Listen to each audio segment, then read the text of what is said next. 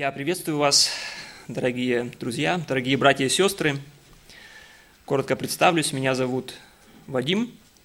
Я из э, церкви вашей соседней, из э, Лихтенберга. И как бы сейчас, пользуясь э, возможностью, передаю тоже привет от нашей общины для вас. Э, как уже было сказано, мы сегодня поменялись. Э, Александр, ваш пастор, проповедует у нас, и Поэтому мне выпала такая честь сегодня быть а, у вас и поделиться с вами Словом Божьим. Сегодня у нас будет страшная проповедь. Ну или вернее, в сегодняшней проповеди речь пойдет о страхе, о страхе Божьем. Как вы думаете, нам нужен сейчас в данный момент, в данное время страх Божий. Но ведь смотрите, если мы смотрим в Писании, то есть Ветхий Завет и Новый Завет. Ветхий Завет, каким мы Бога находим, или на первый взгляд, каким Бог представлен в Ветхом Завете? Ну, очень строгим, суровым, тем, кто наказывает, кто, кто карает грех и беззаконие. И поэтому вполне логично может показаться для нас, что большинство мест Писания, которые говорят о страхе Божьем, они как раз находятся в Ветхом Завете. Но сейчас, ведь мы не живем во времена Ветхого Завета. Сейчас ведь мы живем во времена Нового Завета – и каким Бог открылся нам в Новом Завете, это же абсолютная любовь. Это же тот, кто любит, прощает, умирает за нас. Так может быть, это не актуальная тема сейчас, может быть, это было актуально во времена Ветхого Завета, ведь теперь Он открылся нам как наш, наш лучший друг – Страх Божий, как высшая форма почтения или благоговения перед Богом, актуален для нас и сегодня и крайне необходим нам для нашей духовной жизни. Приобретение страха Божьего напрямую связано с нашим познанием Бога, которое происходит через изучение Писания. Еще раз я повторю, как бы основную мысль. Страх Божий как высшая форма почтения или благоговения перед Богом, актуален для нас сегодня и крайне необходим для нашей духовной жизни. Приобретение страха Божьего напрямую связано с нашим познанием Бога, которое происходит через изучение Писания. Сегодня мы как раз и будем говорить о страхе Божьем, мы будем говорить о том, что вообще подразумевается перед, под этим понятием, что Слово Божье имеет в виду, когда говорит о страхе Божьем или о страхе Господнем. Мы также будем говорить о том, почему страх Божий так актуален для нас сегодня и так важен, а также мы будем говорить и о том, как мы практически сейчас, сегодня, можем научиться страху Божьему. Итак, какой страх имеется в виду, когда говорится Писании о страхе Божьем. В Писании мы находим два типа страха по отношению к Богу. Давайте посмотрим один замечательный отрывок Ветхого Завета, в котором мы находим представленными эти оба вида или оба, типа страха перед Богом. Давайте откроем вместе книгу «Исход», 20 глава, с 18 по 20 стих. Книга Исход, 18, 20 э, глава с 18 по 20 стих. «Весь народ видел громы и пламя, и звук трубный, и гору дымящуюся. И, увидев то, народ отступил и стал вдали. И сказали Моисею, говори ты с нами, и мы будем слушать, но чтобы не говорил с нами Бог, дабы нам не умереть. И сказал Моисей народу, «Не бойтесь, Бог пришел, чтобы испытать вас, и чтобы страх Его был перед лицом вашим, дабы вы не грешили». В этой короткой, коротком описании, в этой ситуации мы видим, мы находим как раз описание этих двух типов или видов страха. Немножко к тому событию, немножко больше сказать нужно, в котором или где, в, каком, в какой ситуации говорились эти слова. Коротко после того, как Бог вывел свой народ из земли египетской, Он привел его к этому знаменательному или замечательному месту, горе Синай, где Он приготавливал народ к тому, чтобы открыть или дать ему свой закон. И это было особенным действием, когда весь народ был вызван к тому, чтобы они пришли перед Бога, и Бог видимым образом сошел на эту гору, на гору Синай, чтобы говорить и открывать свой закон, свою волю народу своему, народу израильскому. И в этих вот стихах 18 и 20, с 18 по 20 мы видим ту реакцию – которую это явление, это, это откровение Бога произвело на этих людей. То есть израильтяне не могут выстоять в присутствии Бога и убегают, опасаясь элементарно за свою жизнь, спасаются бегством. И действительно, это должно было быть впечатляющим действием, которое внушало страх. Знаете, когда я читал эти, это повествование, мне почему-то вспомнился один эпизод из э, моей жизни. Мне было тогда, наверное, лет 10, то есть я был еще мальчишкой. Мы были у наших родственников э, в Подмосковье, и ну, как бы в Москве, они недалеко от Москвы живут, и какой-то, не помню какой ситуации, но мы ехали на автобусе именно в, в сторону Москвы и проезжали возле какого-то аэропорта. Сейчас тоже не скажу, не скажу Домодедово, Внуково, не помню, какой это был, но один эпизод мне очень запомнился. Мы ехали по дороге на этом автобусе, и вдруг, неожиданно, абсолютно неожиданно для меня, над нами пролетел самолет. То есть это, похоже, дорога шла непосредственно за взлетной полосой, так что вот этот взлетающий самолет с, с, ну, с полной мощью турбин он пролетел надо мной, над нами, над автобусом. Может быть, те, кто были в этом автобусе рядом с нами, они были уже привычны, или они приготовились к этому. Но для меня это было настолько таким шоком, и, и мне запомнилось то действие, которое этот внезапный гул и грохот оказал на меня. Я просто чуть ли не упал, я просто прижух э, от такого неожиданного и сильного э, гула, сильного действия. То есть это до сих пор, как бы это мне сильно запомнилось это действие, которое этот грохот оказал на меня. Может быть, что-то подобное переживали и израильтяне, когда они видели это явление, которое Бог, когда Бог открывался и говорил свой закон. Но я думаю, что это было не единственной причиной, почему народ израильский испугался, почему он убежал – я думаю, что они испугались не просто или не только грома молний и этой дымящейся горы. Скорее всего, они не могли выстоять в присутствии живого Бога. То есть это была ситуация, когда Бог открывал себя. Он давал закон, который является выражением его сущности, его характера, его качеств. И на этом основании или на фоне этого люди могли, смотря на себя, проверить, насколько я отношусь или насколько я соответствую этому представлению, этому, этому Богу, Его характеру. И в результате этого сравнения они не могли выстоять в присутствии Бога.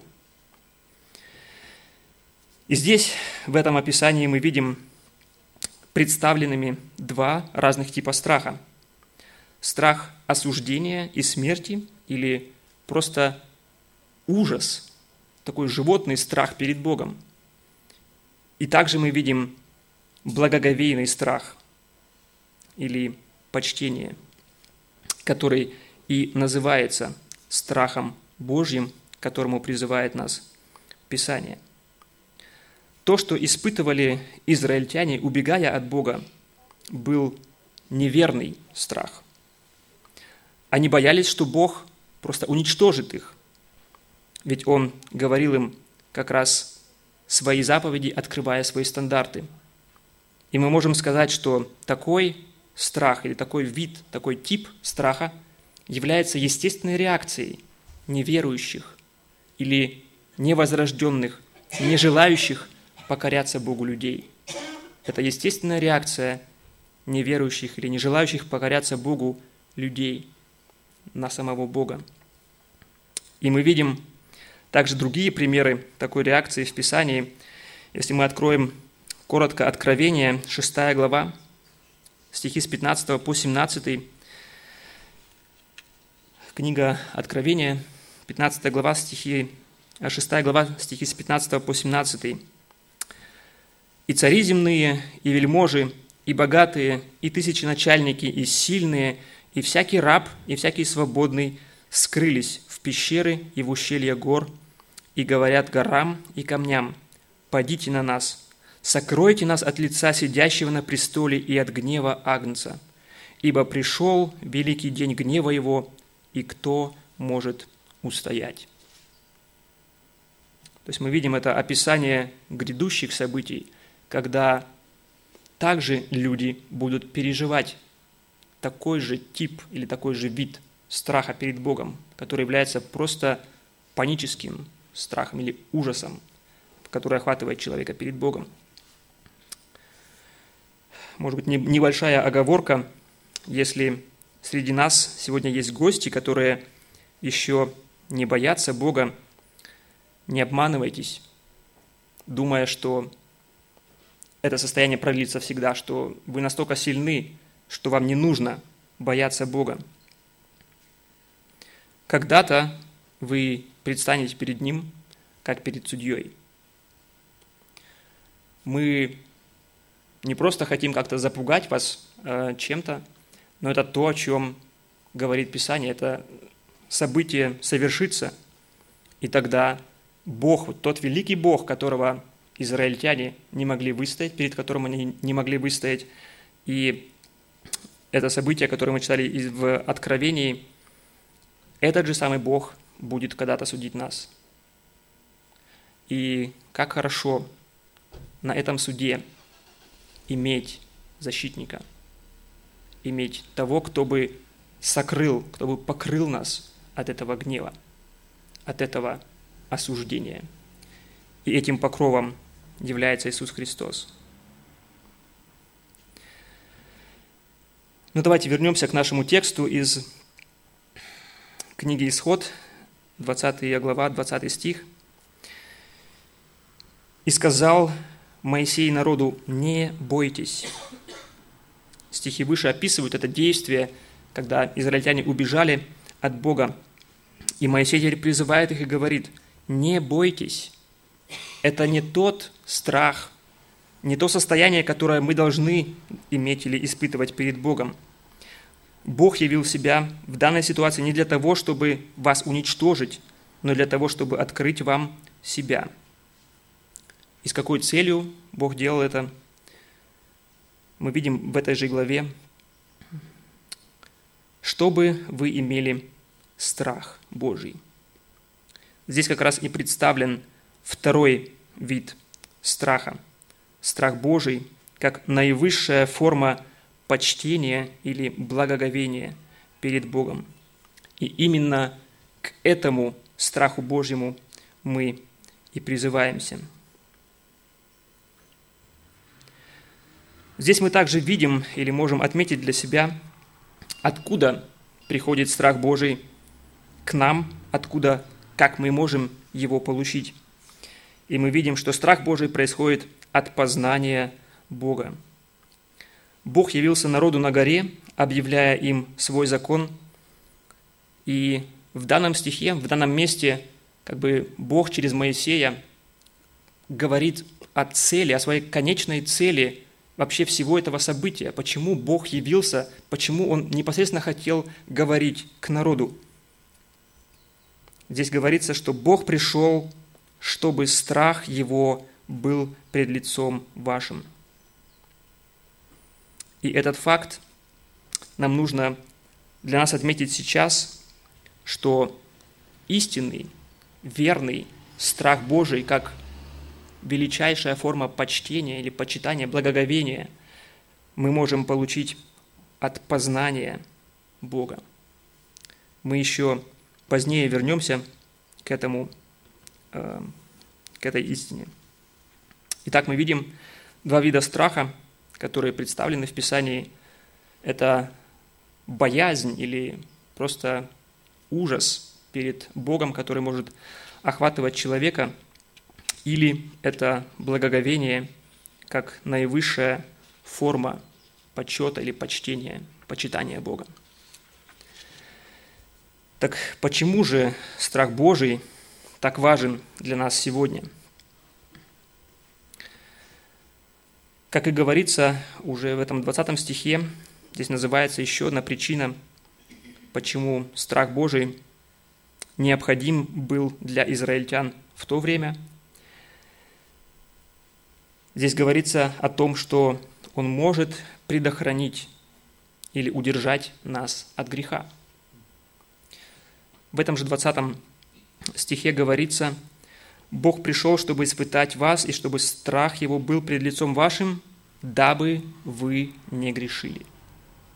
С целью для того, чтобы вы не грешили. Итак, мы видим, что познание Бога производит правильный страх Божий, способный сохранить нас или предохранить нас от греха. И этого как бы уже одного пункта, я думаю, было бы достаточно, чтобы обосновать или чтобы нам увидеть для себя необходимость или актуальность этой темы или страха Божия для нас сегодня. Но давайте посмотрим дальше. Э, мы можем также видеть и утверждать, что страх Божий не отменен в Новом Завете, что он также актуален и он к нему или Э, он утверждается и к нему призывается. И если мы касаемся темы «страх Божий» в Новом Завете, мы можем встретиться с кажущимся противоречием. Давайте мы посмотрим вместе место из первого послания Иоанна, 4 глава, 16 по 18 стих. Первое послание Иоанна, 4 глава, с 16 по 18 стих. И мы познали любовь, которую имеет к нам Бог, и уверовали в нее. Бог есть любовь, и пребывающий в любви пребывает в Боге, и Бог в нем. Любовь до того совершенства достигает в нас, что мы имеем дерзновение в день суда, потому что поступаем в мире всем, как Он. В любви нет страха, но совершенная любовь изгоняет страх, потому что в страхе есть мучение – боящийся несовершенен в любви. Если посмотреть на это, на это место Священного Писания, то у нас может возникнуть сомнение или непонимание. Ну, может быть, все-таки это неверное утверждение, что страх Божий актуален э, для нас сегодня, ведь здесь говорится о том, что Бог – любовь, и что в любви нет страха. Может быть, это все-таки было действительно актуально для предыдущего поколения, для тех, кто жили во времена Ветхого Завета, что теперь Божий страх не нужен. Но давайте посмотрим, какой страх здесь имеется в виду. Как мы уже говорили или отметили раньше, есть два вида страха перед Богом. Страх, ужас, боязнь осуждения Бога или Богом, и страх Божий как благоговение – и если мы смотрим э, контекст, в котором э, употреблен или в котором стоит этот 18 стих, что в любви нет страха, в стихе до этого говорится о дерзновении детей Божьих в день Божьего суда. То есть контекст, о чем говорит, говорит этот стих, он говорит о суде. И значит, и 18 стих нам нужно понимать в этом же контексте, что здесь говорится о страхе перед Божьим судом, о страхе осуждения. И мы, как дети Божьи, не имеем основания или не имеем необходимости бояться этого суда или бояться осуждения от Бога. Потому что и немножко выше в этом же тексте, в 14 стихе, здесь говорится, «И мы видели и свидетельствуем, что Отец послал Сына Спасителем миру». То есть здесь говорится о Христе, как о Спасителе тех, кто верует, кто уверовал в Него. Христос умер за нас, оправдывает нас, верующих детей Божьих, перед Отцом. И если мы, будучи рожденными свыше, если мы, будучи детьми Божьими, продолжаем испытывать этот э, неверный, этот страх, как ужас или э, боязнь осуждения от Бога, то это неправильно. И данный стих говорит именно об этом э, виде или об этом э, понятии страха. Так мы видим, что здесь имеется в виду неправильная боязнь Бога. Этот страх описывается как приносящий мучение в стихе 18. Страх же Господень, к которому мы призываемся, описывается по-другому, например, в Псалме 18, 10 стих. Здесь говорится, что страх Господень чист, то есть в нем нет никаких инородных примесей, каких-то примесей мучения или э, какого-то ужаса. И именно к такому страху Божьему мы призываемся в Писании. И также, если мы откроем первое послание Петра, вторая глава, 17 стих – Здесь говорится, всех почитайте, братство любите, Бога бойтесь, царя чтите. То есть в данном месте мы видим прямое повеление, которое гласит и которое относится к нам непосредственно сегодня. Мы должны бояться Бога. Мы должны иметь это правильное отношение перед Ним, состояние благоговейного страха и почтения. Итак, мы видим, что страх Божий важен, поскольку он может помочь нам или может предохранить нас от греха, и он напрямую заповедан и ни в коем случае не отменяется в Новом Завете. Это только некоторые из причин, почему страх Божий важен, почему он актуален для нас сегодня – далеко не исчерпывающий список, но я думаю, для нас сегодня будет достаточно, чтобы мы увидели необходимость этой темы или актуальность этой темы непосредственно для нас сегодня. Увидеть то, что нам необходимо учиться страху Божию. Тогда возникает вопрос, как? Как я могу научиться страху Божию? Как я могу достигнуть этого страха Божия? Для этого мы будем смотреть э, следующее место из Священного Писания, из книги «Притч», вторая глава, стихи с 1 по 6. Книга «Притч», вторая глава, стихи с 1 по 6. Давайте прочтем.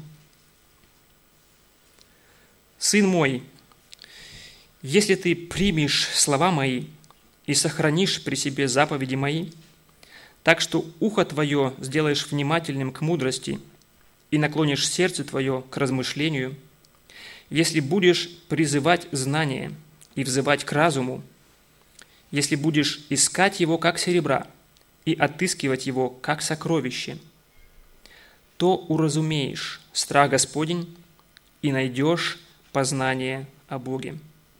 Ибо Господь дает мудрость, из уст Его знание и разум. Этот стих говорит нам и учит нас о том, как мы можем научиться страху Божию, этому верному отношению к Богу. Этот текст построен таким образом, что первые четыре стиха призывают нас к определенным действиям, и цель этих действий, к чему мы должны направляться, записан в стихе пятом. В этом стихе мы призываемся уразуметь и понять страх Господень, и стихи до этого описывают, как мы можем достигнуть эту цель.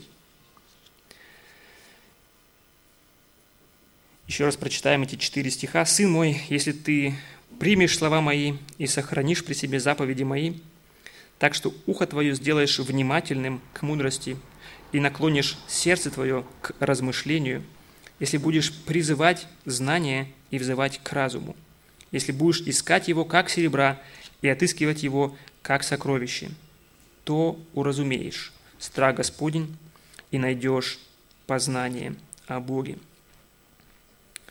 Здесь мы призываемся автором данного, э, данной книги искать мудрость, знание и разум. Но кто-то может тогда сказать или подумать, ну хорошо, нам нужно искать знание, искать разум, искать мудрость. Что это теперь значит для нас? Необходимо ли нам теперь всем в обязательной форме, в обязательном порядке поступать в высшие учебные заведения, чтобы, ведь там же преподают знания, там дают знания. О каких знаний, мудрости и разуме здесь идет речь? Сам контекст э, поясняет нам это, и в стихе шестом здесь говорится и поясняется. «Ибо Господь дает мудрость, из уст Его знание и разум». Здесь не говорится о каком-то абстрактном знании или просто информации. Здесь говорится о мудрости, исходящей от Бога, о знании, исходящем из Его уст. Помните, когда мы рассматривали эту ситуацию с израильским народом перед э, горой Синай, мы уже заметили для себя или отметили, что страх Божий является естественной реакцией возрожденного человека на Бога, на его характер, на его качество, на его природу. И здесь, в стихе пятом, мы снова видим эту же взаимосвязь. Стих пятый говорит, «То уразумеешь страх Господень и найдешь познание о Боге». Как мы видим, Страх Господень и познание Бога идут рука об руку, они взаимосвязаны. Книга притч – это э, поэтическая книга, и поэзия евреев отличалась от э, нашей поэзии. В нашей поэзии рифмуются слоги, рифмуются окончания, гласные, звучания. В еврейской поэзии – Э, рифмовались мысли. И здесь мы видим как бы и пример такой рифмы. То есть в, в начале и в конце стиха говорится, в общем-то, о похожих вещах или об одном и том же, просто разными словами. И поэтому на этом основании мы тоже можем сказать, что эти два понятия, страх Божий и познание о Боге, они взаимосвязаны. Как же мы можем познавать Бога? Когда мы исследуем окружающий нас мир, мы можем делать это так, как делают это ученые, физики. Они ставят эксперименты, э, анализируют результаты и пытаются увидеть или вывести закономерности. А как быть с познанием Бога? Мы видим также из Писания, что Бог оставил о себе свидетельство – и в природе. И рассматривая природу, мы можем понять или можем получить это знание о том, что Бог существует, о том, что Он есть. Об этом говорится в Писании. Но этого свидетельства о Нем недостаточно, чтобы постигнуть Его самого. И постольку, поскольку Бог не является частью природы, мы не можем постигать Его таким же образом, как и окружающий нас мир. Мы не можем, например, поставить эксперимент, чтобы определить или узнать, какое его мнение по тому или иному вопросу. То есть мы не можем достигнуть Бога, исходя из, от, как бы от самих себя. Может быть, немножко пояснить, что я имею в виду. Представьте себе, что мы хотим изучать какую-то звезду, которая сияет на небе. Она нам доступна. Она всегда находится на том же месте. И если у нас складываются определенные обстоятельства, которые способствуют нам – мы можем выйти ночью, если нет облаков, или забраться на высокую гору, э, построить обсерваторию для того, чтобы изучать, чтобы познавать ее. Мы можем также применять разные вспомогательные средства, чтобы больше и лучше узнать ее, узнать о ней собрать информацию. И эта звезда, она всегда доступна нам, всегда доступна для нашего исследования. С Богом не так. Он недоступен для нас таким же образом, как доступен нам окружающий мир, поскольку он не является частью нашей природы. И именно по этому, именно по этой причине мы в вопросах, в вопросах познания Бога мы полностью зависим от того, что Бог от себя открыл или рассказал нам о себе. То есть еще раз, как бы исходя из себя, из своего желания, мы не можем постигнуть Бога, познать Его. То есть представьте ситуацию, что Бог ничего не сказал нам о себе, только оставил природу, где мы можем знать, что Он существует, и больше ничего – тогда бы у нас не было никаких средств или шансов, чтобы узнать Его, познать Его, какой Он есть. Потому что Он не, недоступен для нас.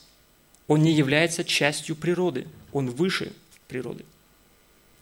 У нас нет возможности Его таким же образом исследовать. И поэтому в вопросах познания Бога мы абсолютно и полностью зависимы или оставлены на то, что Он сам от себя сказал или раскрыл нам. И это откровение, откровение Бога о себе, оно содержится в Его Слове, в Библии. У нас нет другой возможности для богопознания. Поэтому мы так должны ценить Его откровение и, соответственно, к нему относиться –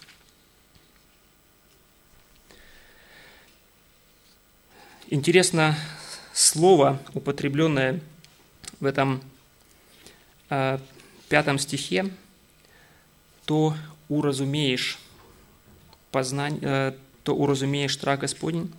Это слово уразумеешь. Если как бы сравнивать э, слова Ветхого и Нового Завета, это не так легко, недостаточно легко, потому что э, по той причине, что Ветхий и Новый Завет написаны на разных языках. Но благодаря тому, что в свое время э, еще как бы, древние евреи перевели э, Ветхий Завет на греческий язык, у нас есть этот перевод, называется перевод 70 или септуагинта, мы можем каким-то образом сравнивать греческие слова Нового Завета и слова, употребленные в Ветхом Завете.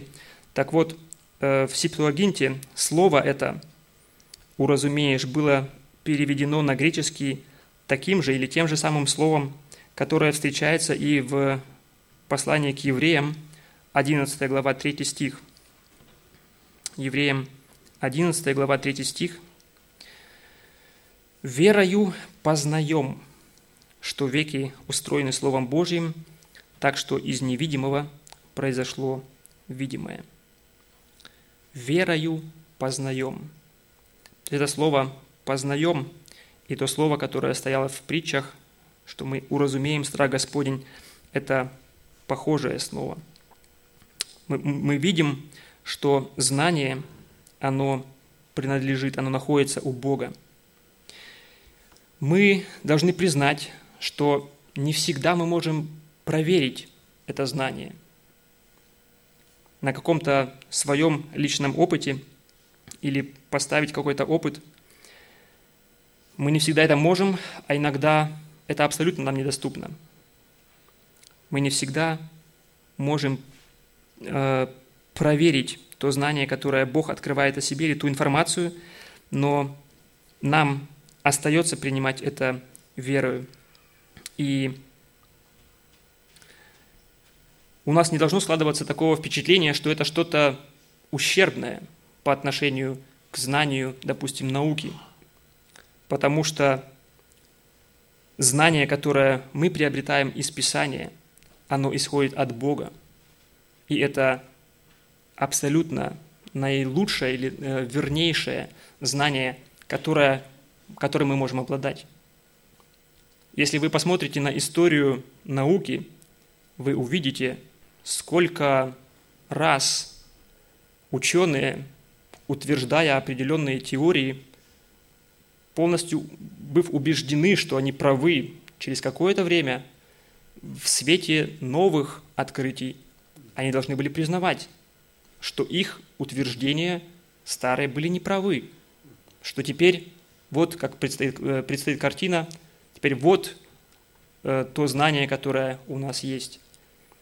И суть в том, что мы никогда не знаем, или наука никогда не может быть абсолютно уверенной, что то знание, тот уровень знания, те теории, которые сейчас как бы представлены или которые принимаются всеми, что это действительно так. Потому что всегда может случиться так, как и случалось в прошлые э, времена, что получится новые открытия, которые весь этот, э, всю эту теорию, все эти представления опять перевернут или представят их как неверные. Со Словом Божьим такого быть не может. Потому что в нем Бог открывает нам это знание, Бог открывает нам или дает нам эту информацию и информацию о себе. Итак, познавать Бога мы можем, читая и изучая Писание.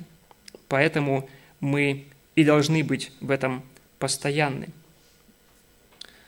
Небольшой пример, как бы как раз исходя из, из этого, мы сделали у себя в церкви э, такие специальные дневники тихого времени. То есть мы стараемся за год каждый день читать э, по одной главе из Нового Завета, плюс э, псалмы и притчи, как раз с той целью, чтобы быть постоянными в изучении Его Слова –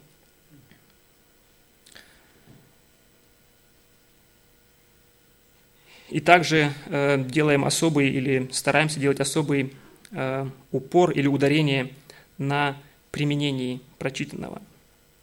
Я не знаю, как э, вы э, делаете свое тихое время, свое время с Богом, общение с Богом. Я надеюсь, что те мысли, которые Бог открывает вам при чтении Слова, вы записываете. Потому что, как говорится, самая плохая запись, она сто раз лучше, чем самая хорошая память. Что память наша не способна удержать всей информации. Так вот, небольшой практический совет. Когда вы записываете то, что Бог открывает вам, обратите внимание, как вы это делаете. Обычно я ловил это, ну, испытал это на себе и вижу э, это в окружающих. Когда мы что-то открываем, мы говорим, мы должны, нам нужно – и практически, фактически мы как бы понимаем, что это относится к нам, ну и значит ко мне. Но мой совет вам, или просто попробуйте эту, эту практику перенять. Пишите, не нам нужно, а я должен. Мне нужно. Это кажется такая маленькая вещь, да, мелочь. Но попробуйте, какое действие оно окажет на вас.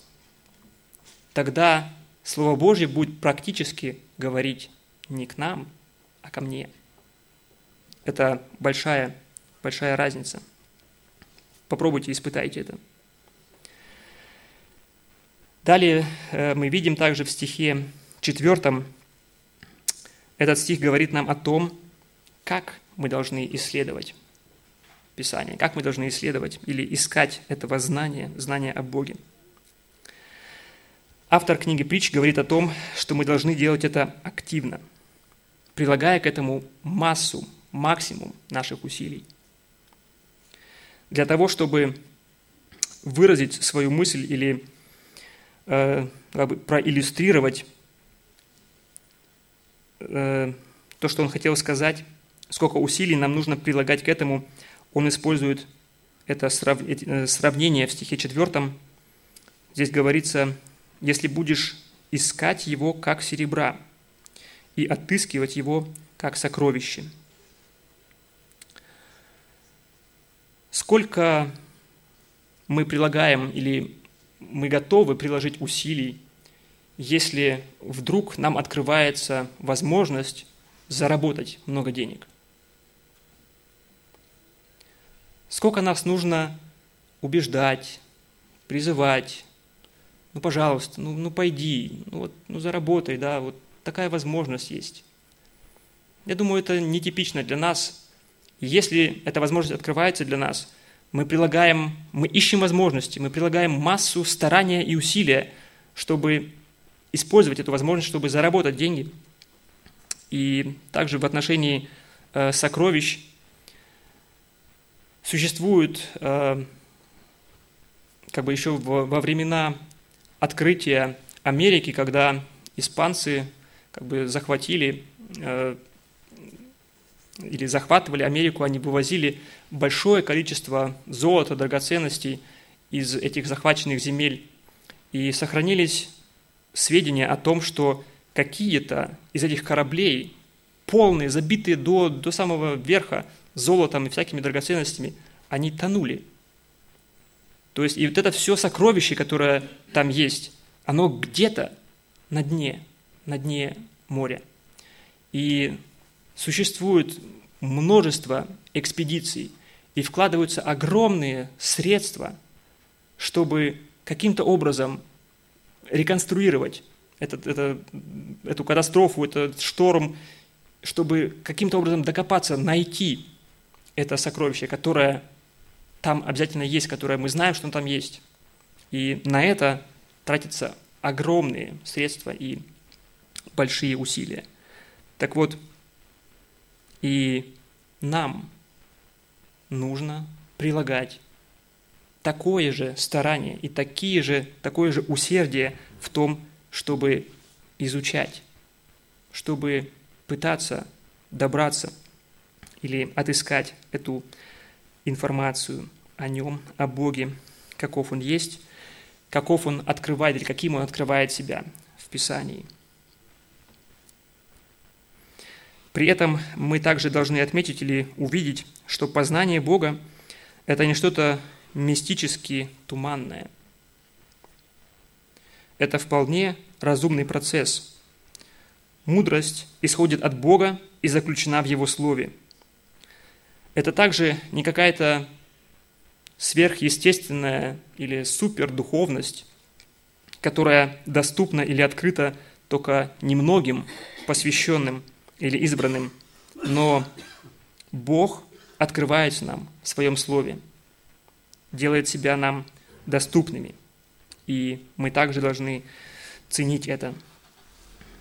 Поэтому мы должны внимательно и усердно читать Слово Божие, Библию, разбирать ее не просто для того, чтобы получить какую-то информацию, но для того, чтобы познавать Его самого – Его как личность.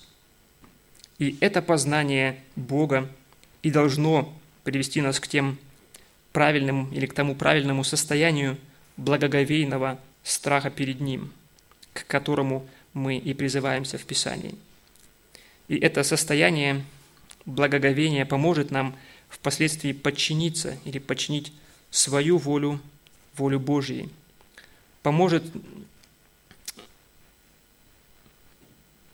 поможет нам то, что мы находим в Писании, как раз о чем мы говорили ранее, обращая к себе и исполнять или применять на практике нашей повседневной жизни.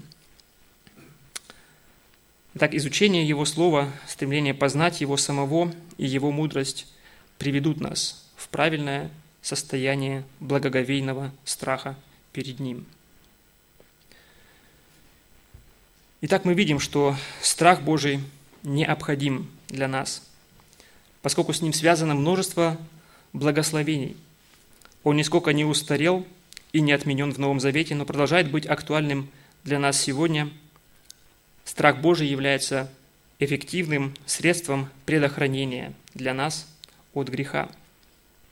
Мы также видим, что страх Божий напрямую связан с нашим познанием Бога. Познавать же Бога мы можем, исследуя то, что Он открыл нам о себе в Своем Слове. Давайте сегодня посмотрим на себя, посмотрим на свое отношение к Его Слову, оценим его.